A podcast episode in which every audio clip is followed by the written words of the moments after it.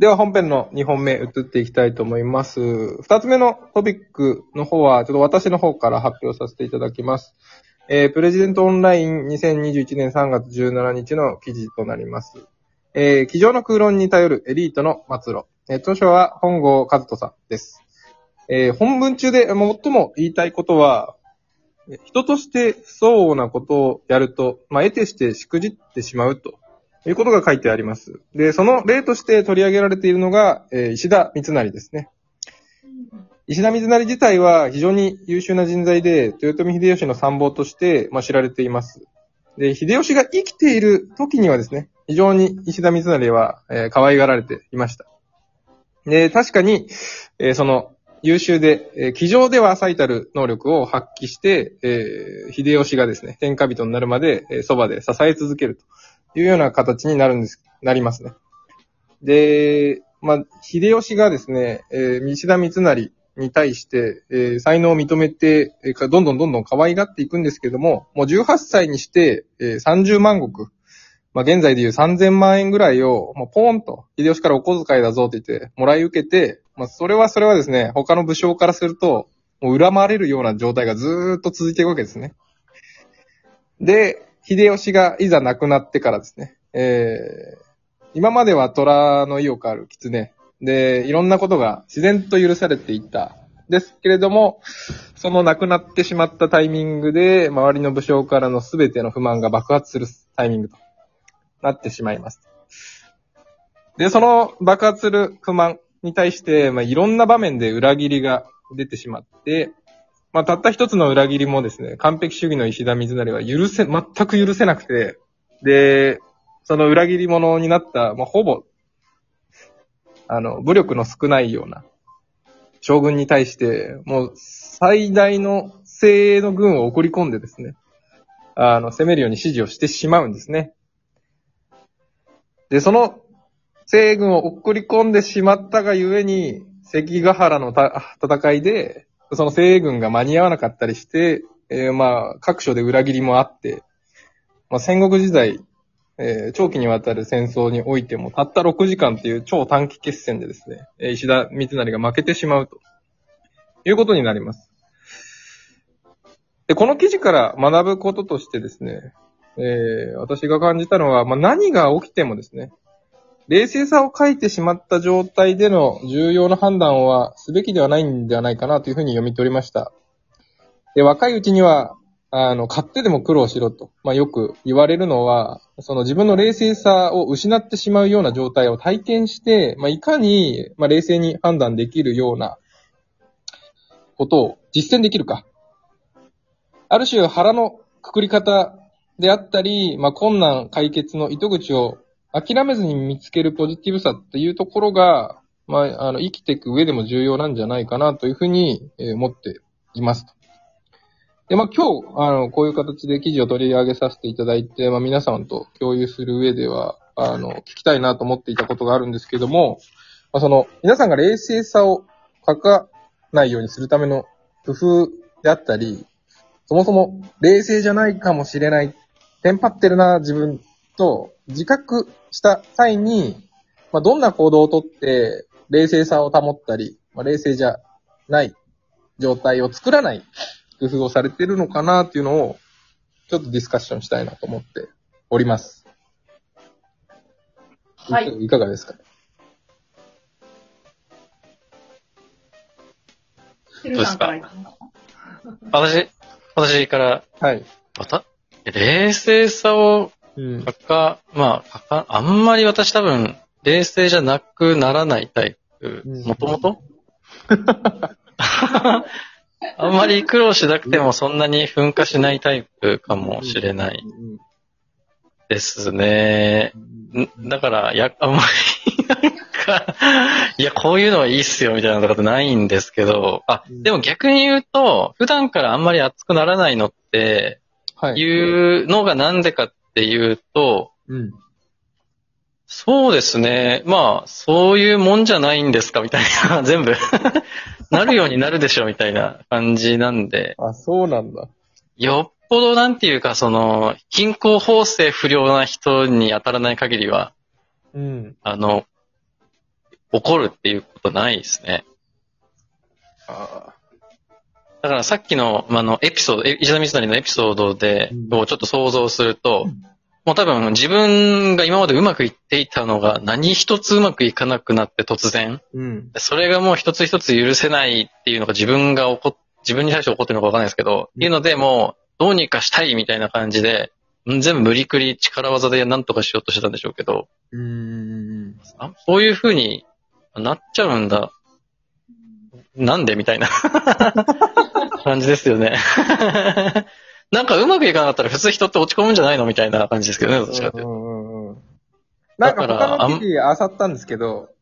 はい。石田三成自体は、あ作戦は良かったんだって、なんか自分のことを褒めてたみたいですね。あ、そうなんですね。それ関ヶ原に至るまでのってことですよね。あの、関ヶ原の戦い自体ですね。あ、そうなんですか。お前これまでの行いも含めて全部悪いんですよ。その、秀吉に対して寵愛を受けていて、まあそれを、あ、今、ぬるま湯だなとか思ったりせずに、あの、そ、そのまま？勘違いし続けたみたいな。うん、じゃないかなと。で、もう一個ちょっと話したいのが、豊臣秀吉からすると、その参謀として非常に優秀な部下がいる状態で、天下人、まあ、日本、政日本をこう統一するっていうことを目標にした場合、石田三成に別に人としての成長を望まなくとも、その自分が一番になれればいいっていう目的を達成するためにはずっとそばにいた方がいい存在だったわけで、その人の人生のことを考えたらもうちょっとこう可愛い子には旅をさせようじゃないですけど、一回、あの、挫折を経験させるってことがあったのかなとか、いうふうに考えていくと、まあ秀吉はとにかく天下人になりたくて、その参謀の力を使い切りたかった。で、自分が死んで自分の息子をよろしく頼むぞって言ったにもかかわらず、やっぱそういう采配があったから、まあ、徳川家康に取って代わられたっていうのが、現状だと思うんですけど、これって会社のマネジメントとも一緒な気もしていて、あの、すごい優秀な部下がいて、自分の下に置き続ければ自分の部署の成果は上がり続けるなっていう状態になった時に、果たしてそれで本当にいいのだろうか。この子がもっと、あの、管理職になっていった場合に、いろんな経験をさせた方がいいんじゃないかっていうところに、なんか似てるような気がしていて、あもう、戦争の、戦国時代だと人の命が取って変わる時代で、どういう風な采配をするのかっていうのと、今は、まあ、なかなか人が死ぬっていうようなね、戦争が国際的には起こるかもしれないけど、ビジネスの世界ではなかなか起きないとは思うので、なんかこのバランス感とか、まあ、うん、目的に対してどう人を育てて展開していくのかっていうことをまあ考えさせられた記事だなと受け取ってます。うん。まあ本当にさっきね、おっしゃってたように、虎の絵を狩る狐で、おごってたんですよね。うん石田三成。二人とも石田三成に厳しいっすね。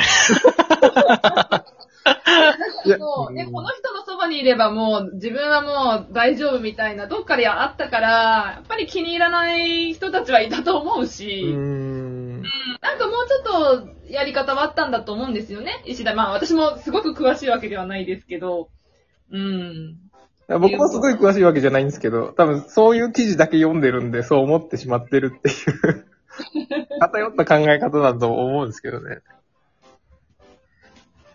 いや、でもうまく使われちゃったのかもしれないですね、うん秀吉に。うん。それだとしたらすごいえぐいですね。うんえぐいですね。ただ、大一番大きい失敗ってことですよね。だって豊臣秀吉、えじゃあえ、どこ、え、なんだっけ？豊臣秀吉か。豊臣秀吉って、日本で唯一農民から天下人になった、うん。まあ、そもそも天下人になった人が、あの、徳川家康と豊臣秀吉ぐらいしかいないですけど、うっんていう日本一の出世男なのに、うんそれ、その自分が死んだ後の後継者作りに唯一大きく失敗するって、うん。二つの意味でえぐい話ですね。さっきあの、峠さんが言ってた通りで、こう、自分が自分がだったと思いますよう、ん秀吉。じゃないとあんな黄金な茶室なんか作んないと思うし。見てくれっていうような感じじゃないですか、うん秀吉のやり方が。いや豊臣秀吉ってあれですよね。あの、石田三成から外れますけど、あの、自分は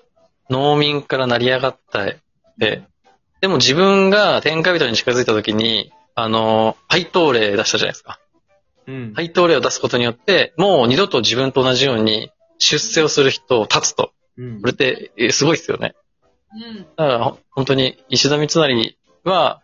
石田三成としての使い方をしていたっていう